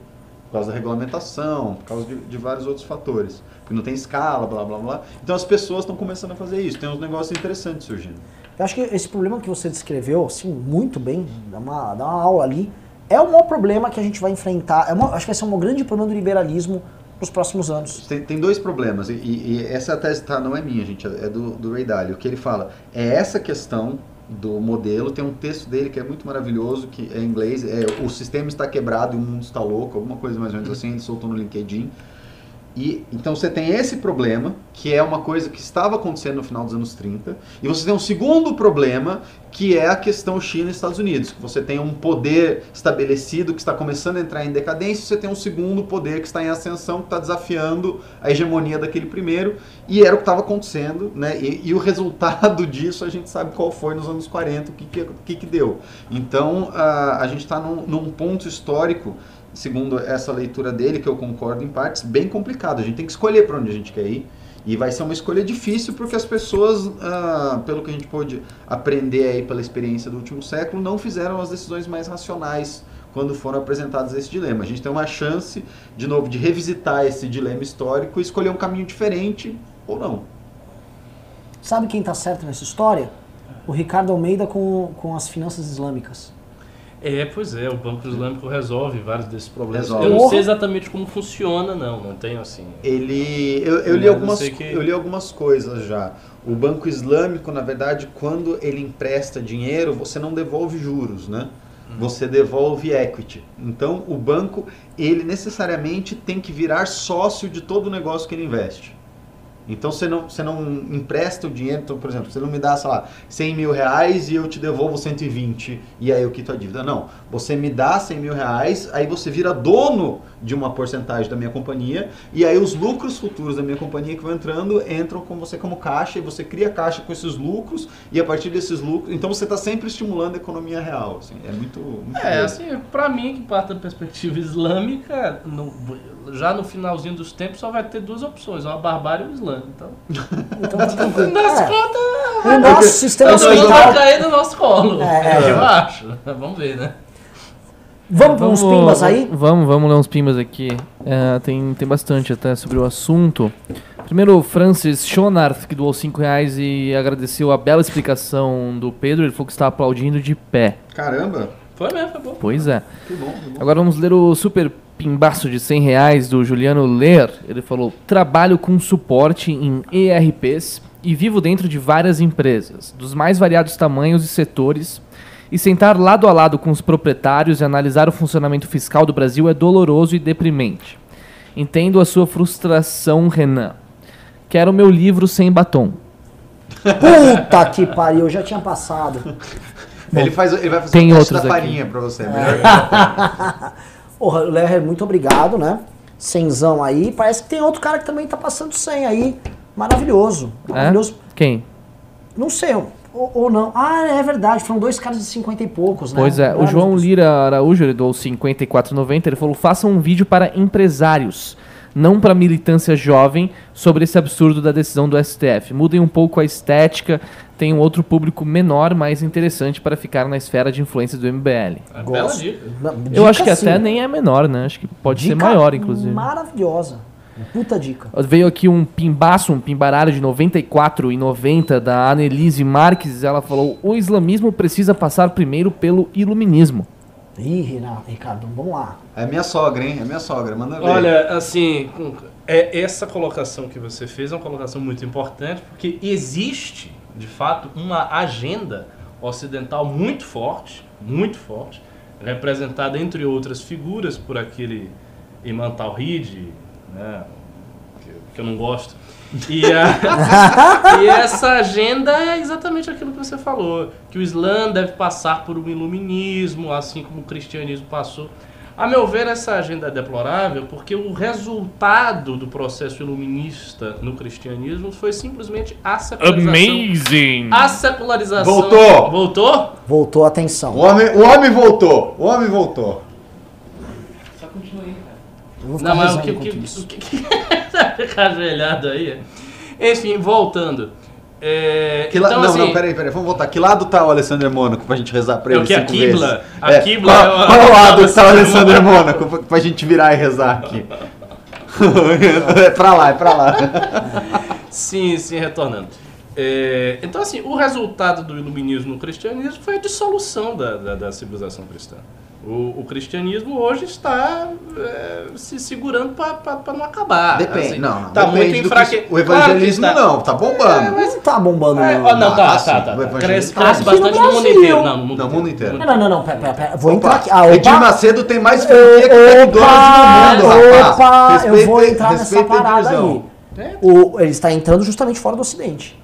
E o iluminismo foi um fenômeno essencialmente ocidental. Sim. Então, neste Ocidente, o evangelismo sumiu também. Sumiu mais rápido que o catolicismo. Não, não, não. Prove me. O, o, Tirando os Estados Unidos da América, no, no centrão. o movimento... Europa? Não, não, não. Ah, então, tá- então tá, tá evangélico- evangelizando lá na Não, Europa. Tem um monte de imigrante o ainda movimento, evangélico que a- tem o- filho. o- a- as linhas cristãs evangélicas crescem muito, é, crescem bastante, Aonde? crescem em China? vários, em vários, em vários continentes. Não, cresce favor, na eu- eu China, cresce na. África, cresce no Ocidente. Cresce não, onde? não Cre- cresce na Europa, na América Cre- Latina. mesmo, não, cresce. a América cresce. Latina e Não, não, não, Ocidente eu- agora? deixa deixa Ah, deixa deixa- Ah, Ricardo, Ó, Carluxo, o Ah, Carluxo cresce- tá... você- cresce- Vou mandar isso, vou bater um falar, com o vou Carluxo. falar. Não cresce, cresce, não na, cresce, não. cresce na Europa sim, É. porque você não, porque você tem ondas de imigrantes de outros países que vão lá, levam religião, tem filho e cresce, não cresce entre europeus, mas entre os imigrantes que estão. Ah, quais imigrantes? o, o, Pegou, meu, não, vocês mas também- o meu ponto latinos que, que mas vão o meu ponto que eu ia dizer é o você tem seguinte, Portugal. Não, o ponto que eu ia dizer é o seguinte: o movimento evangélico, com todo respeito, não é e nunca será sustentáculo de uma civilização. Não tem profundidade, não tem condição para fazer isso. Então, E assim Estados vai Unidos? crescer. E os Estados Unidos? O que, que tem? É evangélico. a, a a base dos Estados Unidos é uma base. E outra, os Estados Unidos não criou uma civilização. Os Estados Unidos faz parte. Criou sim, levou democracia e liberdade. Tá vendo? Esse, aqui é democracia, esse aqui é liberdade E- para o mundo. E os Estados Unidos é, é, é, sofre do problema da secularização Sofre. desde sempre, de- desde há muito tempo, na verdade. Então, o que, que acontece? Eu acho que essa reforma iluminista, se acontecer no Islã, será um desastre, uma tragédia total. Eu sou completamente contrário a isso aí. Bom, o Alessandro Mônaco, ele doou 200 reais, ele falou, pra matar as saudades dos meus favoritos Renan e Pedro, que está bonitão com essa barba. Hashtag Fred no comando. Vê que ele nem, nem citou o Ricardo, acho que ele não, não gosta muito do, do Ricardo, não. Amazing! Você não gosta de mim, mas eu gosto de você. Mônaco, não abandone Ricardo assim, tá? Agora sim, pelo amor de Deus, né? Quando a gente vê o retorno de, um, de uma divindade à Terra, né? A gente só a gente só tem a agradecer, tá? Vou voltar a abraçar essa jaqueta aqui. Bom, lendo mais uns pimbas então sobre o assunto empresários aqui, ahn, tivemos o SAP, ah, o SAP é sobre o STF, ele doou 5 reais sem querer passar pano, mas o foda é que o desemprego vai aumentar e vão falar que é culpa do governo ou da reforma trabalhista. STF vai ser preservado. É, pois é. Esse, esse é outro aspecto político aí. Sem dúvida, se o desemprego aumenta, você coloca na conta do governo. Agora eu vou falar um negócio, né? Lembra quando o pessoal falou, assim, o o- os Minions ficam falando, ah, vamos fechar a STF, aí achando que, tipo, com aqueles vovôs e vovós na rua, vão realmente fazer uma revolução. Houve perigo de coisa maluca na época dos caminhoneiros, que eram empre- basicamente pequenos empresários autônomos, putos, que estavam com a vida dele fudida. Responsáveis pelo abastecimento do país inteiro. É. Se você tiver um lockout de pequenos e médios empresários, os caras resolverem ir pra Brasília porque se fuderam e vão ser presos, você também vai ter merda. E não tem nada a ver com a, a revolução do homem comum que o bolsonarismo falava, achando que não ia chegar conservador com uma bíblia, não ia chegar todo dia, ia chegar um empresário bandista, é, nego abortista lá, todo mundo, vou fechar essa merda. Espírita, É, pra é. Tivemos mais uns pimbas aqui. Orlando Neto doou 10 reais. O mundo da bolsa é um universo paralelo. Um mundo onde vivo de dono de uma pequena indústria sofre cada dia mais com o dólar alto, fiscais e policiais achacadores e sindicalistas vagabundos. É isso aí. Essa, essa é a triste realidade. E, e o, de falar dele de novo, do, o Stephen Cannes, ele tem um estudo muito bem fundamentado que mostra que o lucro das empresas brasileiras vem Caindo, caindo, constantemente desde os anos 70. Agora você tem que pensar o seguinte, das indústrias. Quem vai financiar isso aqui? Pimbaralho, olho, olho, olho, olho, olho. Por enquanto quem está Vai financiando, que- Não, por enquanto é o agro que sustenta. por enquanto Hã? quem está financiando Cara, mesmo é a O agro Annelise é Marques. similar à Faria Lima nesse ponto. Exato, o, agro, O grande agro, o agro o, exportador. agro, Não, o é. agro tem, tem cada vez menos mão de obra. Ah, sim, em termos de emprego e tudo, não. O agro, tira- Não, sei, tirando, sei, sei, alguns setores que são tipo o setor de uh, Hortifruti, assim, granja. Cara, soja, muito pouca gente trabalhando. Pecuária, muito pouca gente trabalhando. Muita tecnologia, assim, mas muito pouca mão de obra. E, cara, não, você não sustenta o Brasil. Monster é Pinga. Muito louco, porque assim. E tem um outro problema, deixa eu só entrar num outro problema, que é um problema que a gente vai começar a ter nos próximos 20, 30 anos, que é a verticalização do agro. Você vai começar a ter, porque hoje o Brasil tem uma vantagem comparativa com os outros países, que é a gente tem muita terra. Então, beleza, temos capacidade produtiva muito grande. Só que o que, que está acontecendo? Já estão desenvolvendo fazendas verticais Sim. que não usam nem água direito, que é a fazenda que usa vapor. Você joga vaporzinho na raiz, o cara vai fazer uma fazenda vertical no meio de Londres, vai ter um custo de logística super baixo e a vantagem comparativa do Brasil, que é ter um monte de terra, vai valer cada vez menos proporcionalmente. Nossa. É, não, assim, ele não, o que ele tá falando não é um. Só tem perspectivas terríveis, né? Pro- pro Brasil- Todo mundo se matar. o Brasil é uma O Brasil é uma bosta. bosta. A gente tá Verdade, fudido, as o pessoas é não estão bosta. entendendo. A gente está fudido nesse Isso, país se a gente não arrumar. É, e assim, isso, aqui vai, isso- vir- isso aqui vai ser pior que uma Índia, isso não porque é não vai ter o da realidade. fazerem. Hoje, Holanda já Tem já uma em São isso. Paulo. Não, tem uma em São Paulo. Chama Pink, Fa- Pink Farm. Tem uma fazenda vertical em São Nossa. Paulo. Na Holanda, isso já tem alta escala, tanto que o faturamento bruto com agro da Holanda é maior que o do Brasil. E um país desse tamanho. Maior do que o do Brasil. Faturamento bruto. Não tonelada. O Brasil tonelada é Meu o campeão. Deus do Só que o que acontece? A Holanda faz o milho, enlata o milho, vende o milho. A Holanda faz o tomate, enlata o tomate. A Holanda tem valor agregado. né? Impressionante, porque tipo, tipo, é um negocinho assim E pequenininho. o cara faz o seguinte, como tem pouca terra, a Holanda é um país que assim, Tem- tinha tão pouca tem- terra que eles invadiram o Tem um mar. pra ditado, di- nos ditados maravilhosos, né? Que é Deus fez o mundo menos a Holanda que foi feito pelos holandeses. É verdade. Eles têm esse ditado. E aí, sabe o que os caras fazem? Eles têm empresas agrícolas que você tem uma casinha, tem um jardim. Aí os caras te ensinam a plantar, põe um técnico, o cara vai lá, planta por você no seu jardim. O cara vem com um caminhãozinho, busca, ele tem acesso lá, busca tal, leva embora. E te dá uma E porcentagem. você dá fica com um percentual, você ganha uma grana ainda com isso. É, Hiperprodutivo. Nossa. Renan, tivemos aqui um pimba de 12 mil ienes. Oba! Nossa, isso é, isso é muito dinheiro, né? Foram, foram 12 mil ienes. Quanto Caralho, dá assim, isso? Isso conta. Eu comprei, compramos, ela comprou o Sansei aí. São, são 450 reais. Caralho! Uou! Arigatou gozaimasu. Foi a Marisa Riga, ela pediu pro Renan separar um box de Natal pra ela. Tá separado, Marisa, pelo amor de Deus, tá separado, tá... tá... Nossa, que- que- que- existe algum agradecimento japonês, alguma oração? Existe alguma Acho divindade que é- japonesa? acho que é arigato. Não são É. budistas, né? Não, os japoneses são Shintoísta. os shintois inicialmente, depois budistas. Hum. Amaterasu. Agradeço Amaterasu por é o imperador. Sol, Você pode emagrecer o imperador Não, também. Não, Deus. Deus Sol, Deus Sol. Bom. Tem o Suzano, que é o da Tempestade. Tem, então, Também tivemos a Annelise Marques, ela doou mais 189,90. Ela falou o seguinte: o cristianismo é ocidental e você pode optar em pertencer ou não. O Islã, se você decidir não pertencer, é morte. Não, não, não é, não é bem assim. É, Essa, coisa da apostasia. É só em alguns lugares. Não, porque isso é um exagero. Essa coisa da apostasia cabendo punição de morte é, é uma coisa, é uma injunção específica da Sharia num momento muito específico da história islâmica, que é o início da história islâmica, quando você sair do Islã significava sair do exército, que basicamente todos os muçulmanos estavam no exército porque era guerrilha guerrinhas o tempo inteiro na época do profeta Muhammad. Então, assim, se você estiver num país islâmico e você sai do Islã, não necessariamente vão lhe aplicar a pena de morte. O que acontece muitas vezes é o seguinte: é que o Estado não aplica e quem aplica é a família. Ou seja, a família impede a pessoa de sair do Islã e quando a pessoa sai do Islã, a família vai atrás. Amazing. Mas, E- mas o que eu acho que ela tá falando ali, que é, que é um valor superior no sentido do, do cristianismo, que a família cristã jamais faria um negócio Não, o que ela está dizendo é Que é que, que é uma é que é é uma sair questão- do cristianismo não implica nenhuma punição É, estatal. Não, não, não, Sair não, do não, Islã não, não pode só, implicar não só estatal, porque eu, eu- eu- eu acho que o que ela quer dizer é que formal. tem um parâmetro, está parametrizado dentro da religião que a apostasia é cabível de morte.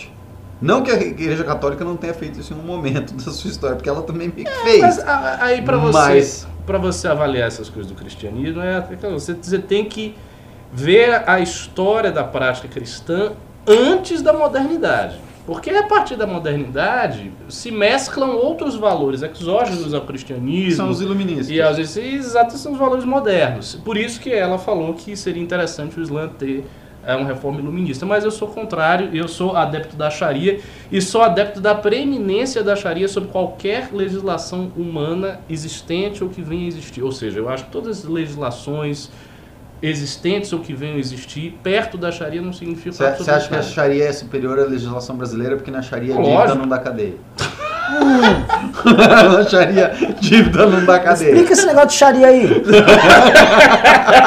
Olha, é, pra explicar esse negócio da Sharia, também vou adicionar É. aqui o André Albuquerque, que ele doou 1890. Ele falou: Ricardo, você é de família muçulmana ou se converteu durante a vida? Se sim, por quê? Não, eu sou, eu sou convertido. A minha, a minha família não tem absolutamente nada de muçulmana. Não tenho base nenhuma no Islã. Eu me converti, cara, é uma longa história. Mas basicamente porque eu conheci um sheik, sufi, um místico, que eh, tinha poderes paranormais e que era capaz de entrar no sonho das pessoas. Tranquilo. Então ele é verdade.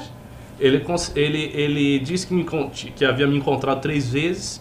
E aí, de fato, ele estava no meu sonho e ele descreveu o meu sonho, sem eu ter contado nada para ninguém, exatamente do jeito que foi o meu sonho.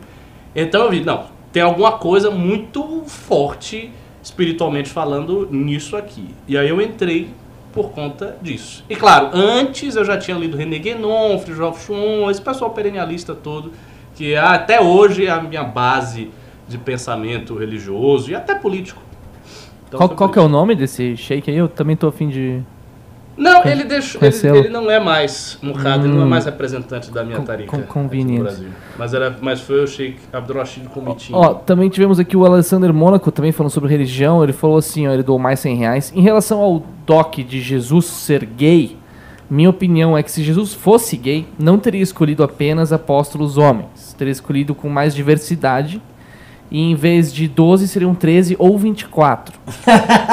Eu quero um livro assinado por vocês, inclusive pelo Fred, por todos da capa. Ó, ou seja, acho que, de novo, o Ricardo Opa. não. Opa. Acho que ele não, não, não quer muito. O Ricardo não. O Fred quer criar o quê? Um- Uma, Mas uma essa- antipatia. É, o essa, essa polêmica do, do negócio do, do Porta do Sul, eu acho um negócio tão bobo. Um negócio tão bobo. Você pensa, cara, Monty Python já fez isso nos anos 70, Vida de Brian é maravilhoso. É diferente. Por que, que é É diferente? diferente. Porque, assim, a- eu, eu vi a vida de Brian. É engraçado, tem várias É muito coisas bom. assim. Não, é, é muito engraçado. É muito bom, é muito engraçado. Mas tem, você sabe, tem uma leveza naquele humor. Mesmo sendo satírico, tem uma leveza. O negócio do Porta dos Fundos, não. Foi um negócio mesmo feito pra ofender e ponto final. Mas deixa de ofender nesse- também. Não qual, acho, qual, não. qual o problema de ofender? Não, não concordo. Bom, é, vou ler uns pimba- pimbas mais antigos aqui, ó. O Orlando Neto, ele doou 5 reais. Por que não estou achando a camiseta do Ficou Ofendidinho na loja do MBL para comprar? Vamos ganhar dinheiro, galera. Demanda alta pela camiseta do Arthur e não tem pra vender. Ah, mas é, isso é minha briga interna aqui, meu querido, porque a Fred tá dura junto com o, o, o reizinho do MBL, o senhor Salsicha. Aí eles, não, botou é, é- é só um tempinho e não nem olha pra mais." mim que eu nem queria fazer a camiseta, Renan. É, tá? Errou! Não, não sou eu, eu, por não. mim, ainda tinha, eu, eu ainda tinha camiseta, porque a camiseta atrai gente pra loja, as pessoas compram outras coisas, estavam ótimas as vendas, mas, enfim. Eu quero Sou- saber o seguinte, Fred. Fale. Depois que vendeu um monte de camiseta, ficou ofendidinho? É, não. Ah, ó, tivemos mais um pimbaralho da Nuca Meira. Ela deu Grande 180, Nuca. 90, 189,90. Pimba pela volta do Alessander e pela bancada, olha só. Obrigado, muito obrigado. Muito obrigado, hoje, hoje tá grande sexta-feira 13. Pois é. É, e aí também sobre contribuição aqui, o Rômulo Freitas, ele doou 5 reais. Se eu contribuir com, com os 30 reais por mês e deixar de ser o membro do canal, eu vou perder, perder acesso aos vídeos restritos? vamos lá. Eu vou falar um negócio que assim, eu não falo pra ninguém, como eu tô, hoje não tá um programa grande, tá com 630 pessoas aqui, né? Então eu vou poder falar pra vocês. tá? entranhas do MBL. Exato. Olha só. Um, quem doa 30, doa 38. Fala. Você dá doando 8, quer doar 30, doa 38 até lá. Nós iremos unificar tudo isso. Não vamos mais ficar na mão do YouTube, se você quer saber. Vamos unificar, nós teremos no ano que vem uma plataforma que vai ter news, você vai doar, vai ter coisas exclusivas tal, fora do YouTube. Que vai ser um novo site do MBL, vai ter app, vai ser tudo integrado. Tá? Aí você vai poder, pagou de uma vez, vai ter acesso a tudo. Né? Não vai ter essa coisa de pago. Eu não vou ficar, não quero ficar dando 30% por esses globalistas do, do Google aí. Então, é isso, nós estamos arrumando a casa. Muito do que eu fico pedindo dinheiro é para fazer esses investimentos, que vai uma graninha. Só a gente vai montar uma plataforma paralela, muito louca, de treinamento para você, para você ser membro. Ensina, vai estar todos os membros do MBL, todo mundo junto, fórum de discussão. Vai ser um universo paralelo para você interagir só com o MBL. O Alessandro Mônaco acabou de doar mais 50 reais. Ele esclareceu que ele é fã sim do Ricardo e que os ficheiros dele são os melhores. Queria ter metade do conhecimento dele. Tá vendo, Fred? É Olha verdade, aí. é verdade. Eu, eu me Quais são equivoquei. os ficheiros que não são seus? É, agora todos são meus, né? São? Mas no início tinha, tinha uns que. Tinha, é, é, alguns eu fazia, tinha alguns que quem fazia Que mesmo? era Um outro o, menino. O, o André. Valeriano, isso. É, o menino do Nel. É, bom, vamos aqui continuar. O Que hoje é um, Guilherme. importan- é um importante elemento da luta comunista no Brasil. Como é que é? O Valeriano virou comuna, não sei Ele como- virou também? Virou, É virou. sério? Ele, sai- ele saiu na onda do- dos, conver, dos Ah. do, como é que chama? A- As postagés? Não, como é que chama? É, essa porra? ele, ele vi- virou um Como, francinista, como é, que- né? Esqueci da, da palavra. Os como é que chama? hereges. Não, quando o cara sai da religião. é- Apóstatas. Não, mas tem um, um, um apostagese. a- a- Apostasia. Apostasia. Apostasia, isso. Ok. Guilherme G doou 20 reais. Boa noite. Cabe ação popular contra o presidente da OAB pelas declarações? Eu não vi o que ele falou. Bom, eu procurei aqui, ele falou que diz que quem apoia Bolsonaro tem desvio. De caráter. É, acho que é isso mesmo. Eu não sei se é ação popular, porque ele não é um, Ele- ele não é um agente público. Ele, tá- ele tá no direito de livre expressão dele, É. de falar bosta e. É, não sei, talvez cabe. Bom, Você acha que- ahn, vamos continuando aqui, ó. Tivemos aqui o Pablo Ramires, ele falou sobre libertários, ele doou 10 reais e falou que alguns libertários têm um entendimento infantil da realidade. Tudo que é estatal representa o mal e tudo que é privado é puro e bom. Se algo da esfera privada faz o mal, então foi por culpa do Estado. Tem um pouco esse entendimento mesmo, é é meio bobo em alguns libertários. E o Guilherme Livotti, que doou 5 reais. Existe uma lista de cidades que aprovaram a liberdade econômica? Tem algum estudo do impacto positivo que isso gerou? Eu preciso para articular aqui em Apucarana. Obrigado. Vamos lá. Primeiro, procure o núcleo do MBL de Apucarana, tá? E você articula com eles que eles têm obrigação é de ter protocolo. Ah, ele é? É aquele menino que fala muito, menino. Ah, o Borbulhinho! É o filho do Borbulhão. Ah, fala assim, nem vou te responder. É o Borbulhinho? É o Borbulhinho, ainda vem pentelhar aqui o Borbulhinho. Toma vergonha, Borbulhinho. Tem- Você tem núcleos, tem um monte de gente, tem um projeto aqui todo. E Borbulhinho, que safado, Borbulhinho. É, Guilherme Livotti é o. É, o, É, é o Borbulhinho, é verdade. Ok. Bom, Borbulhinho, então. Então a gente não vai responder. Bom, Luiz Carvalho, ele doou 50 dólares. Não, 5 dólares. Opa. 5 dólares. Ele falou o seguinte: comentários políticos, jurídicos, filosóficos, nota 10. Econômicos, financeiros, nota 5. Sendo legal com o MBL quase como o Olavão falando de, de ciência. Sério, você achou? Eu, Ah, ao contrário. Eu achei que nesse. elabore. Não, ne- nesse programa, assim, os meus comentários econômicos são todos superficiais mesmo, porque eu não entendo o assunto. Mas o do, do Pedro falando aqui do negócio. É, do o Pedro bom man- pra o. Pedro manja pra caralho. Seja, Não, vamos- seja razoável. É, mas manda outro pimba É, aí, só pra crítica, ele elaborar a crítica, ver o que, que está discordando. E os meus comentários sobre economia são profundamente rancorosos, é só isso. Mas verdadeiro. Mas é verdadeiros, empírico. são profundamente empíricos, assim, e... e, é, de novo, assim, eu vejo muito molequinho falando de... A opressão, esse Estado ladrão, meu irmão, vai viver o Estado ladrão uma vez, né? Complicado. Priscila, Priscila Merizio doou dois reais. Ela falou uma notinha de dois pila na mesa de vocês. Ótimo. Muito obrigado. Muito obrigado, ser Priscila. muito bem-vinda. É, depois tivemos o pai do seu neném, que doou cinco reais. Xandão está de volta. Ah, o Xandão é o nosso Mônaco. Assim, o general tá voltando. Alessandro Mônaco, ele tá igual o Ike de Fênix quando ficou muito machucado após a luta com alguns cavaleiros de prata. Ele foi pra um vulcão ficar, mano, se curando. Aí foi logo enfrentar o Chaka de Virgem. Uau. Deve ser isso mesmo. O André Albuquerque doou 18,90. Ricardo, o que você acha do judaísmo? Já vi na Europa a aversão de muitos muçulmanos contra judeus. Então, de fato, existe esse antissemitismo na comunidade islâmica e é um dos piores aspectos da comunidade atualmente.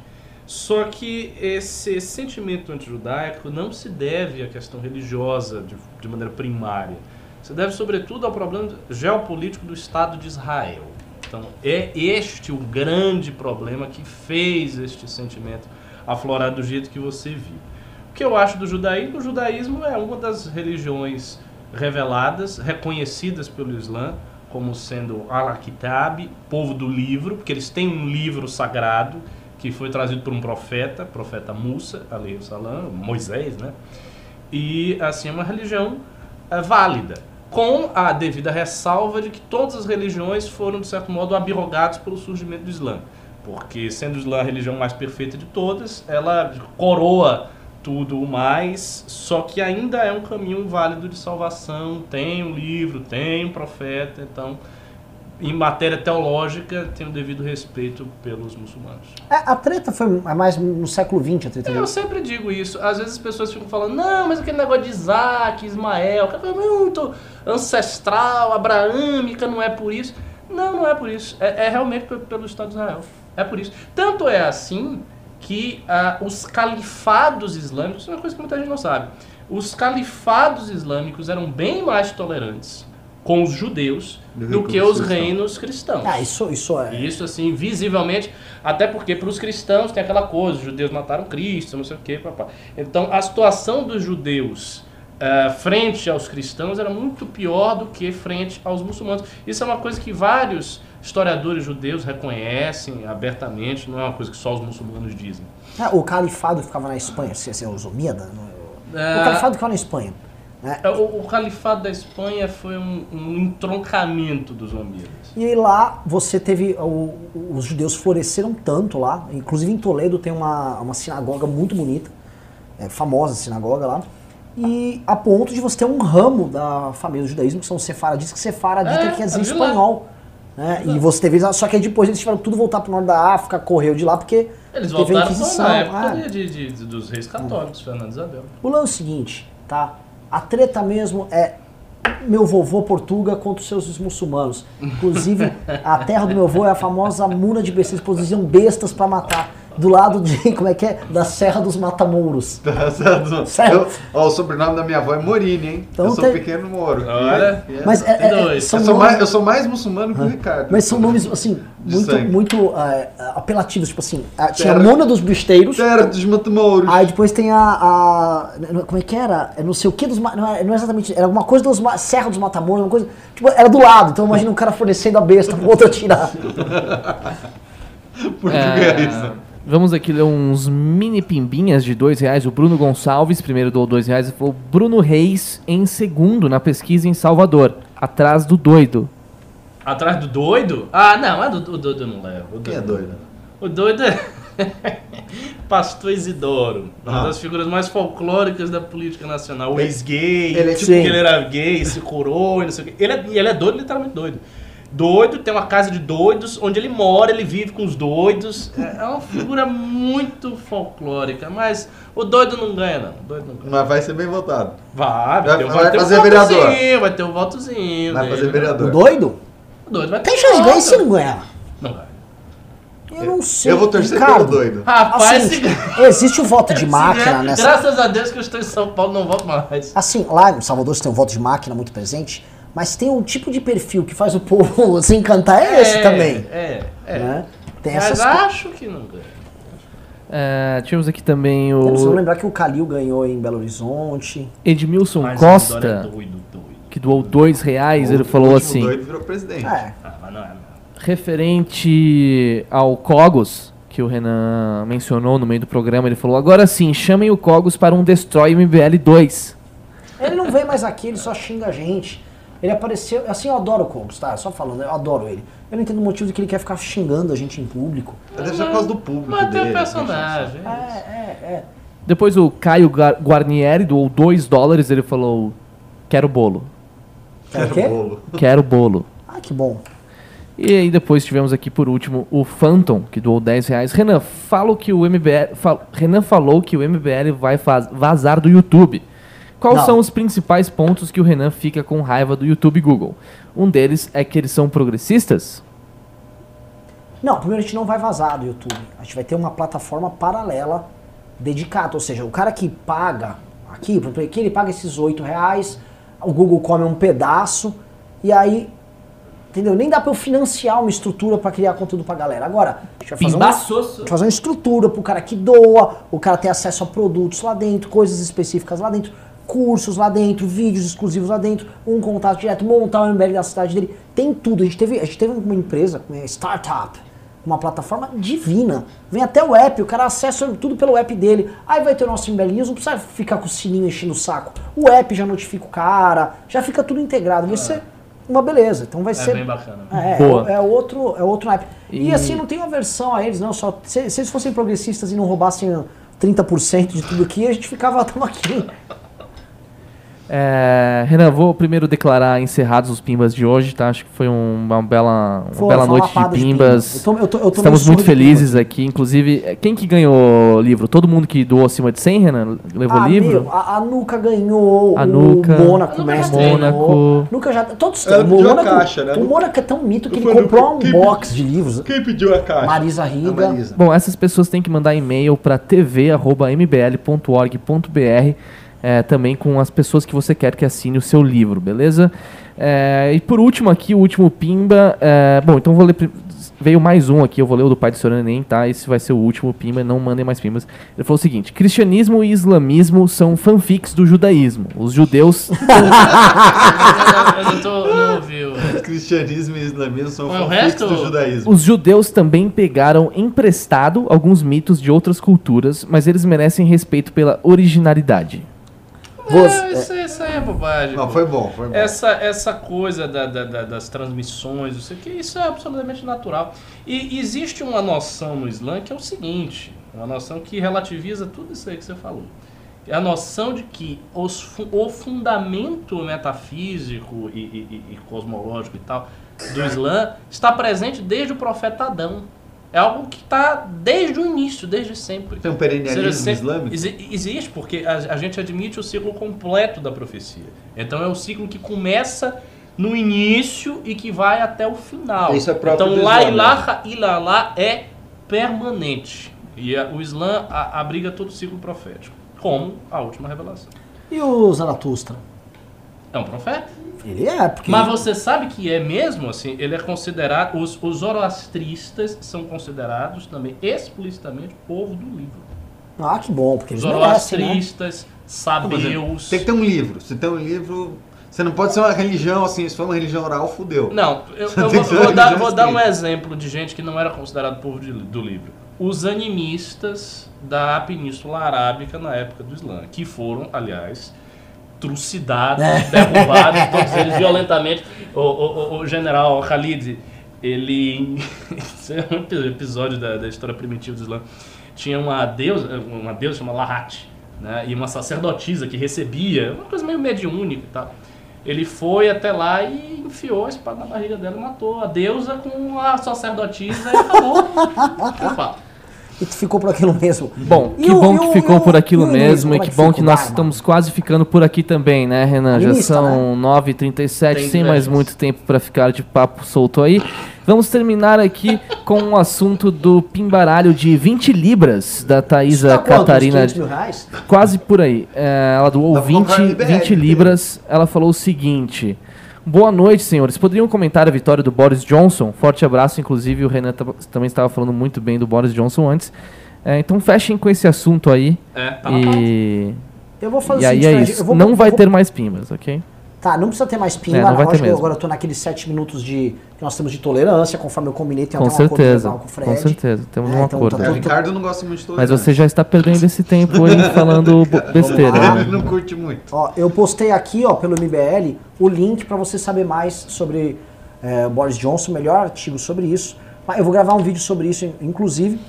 Comentar aqui, a gente tem pouco tempo.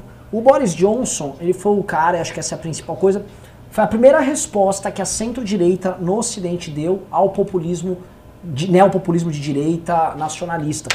Porque o Boris Johnson é um cara do establishment, né, é um cara nobre e tal, ba- bagaça toda, tudo bonitão ao mesmo tempo com uma linguagem muito popular e quebrando o discurso liberal fisca- fiscalista que a Thatcher trouxe.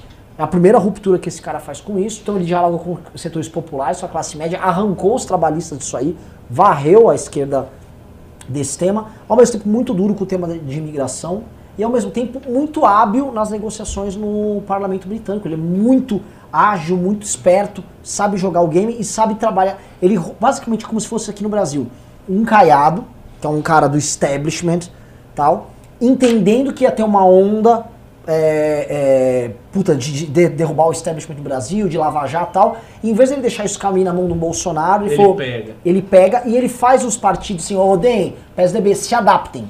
Se adapta, senão vocês vão, a gente vai ser varrido.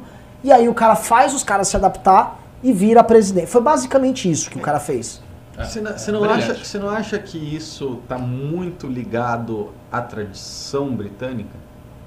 Tá, é que assim, você pega o seguinte, Que, é- que é uma coisa muito do britânico também. Tanto, tanto Eles são muito adaptáveis às circunstâncias. Assim, assim. não, não só adaptável à circunstância, É. mas essa- esse, esse entendimento tanto da elite que precisa, que entende que assim, olha, nós temos que nos adaptar para não haver uma ruptura, Hum. quanto da população que também está disposta a ceder e falar, nós temos, que bom que, a nossa, que o nosso establishment se adaptou e nós não precisaremos fazer uma ruptura. Não é à toa que quando precisou fazer a grande reforma liberal no Ocidente, quem é que fez com mais intensidade, até mais intensidade que os Estados Unidos? Os ingleses.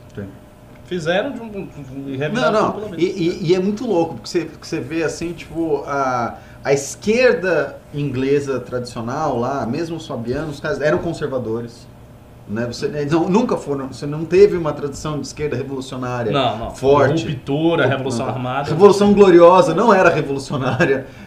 Então, você, você É, vê, nunca você- o, o inglês tem alguma coisa no povo inglês que eles são muito comedidos. né, Cara, os nesses ingleses, processos. quando teve ali nos anos 20, 30, 40 a onda de fascismos e tal, você tinha um outro, aquele Mosley lá, Mas era tal, fraco, mas fraco, eles seguraram a onda deles.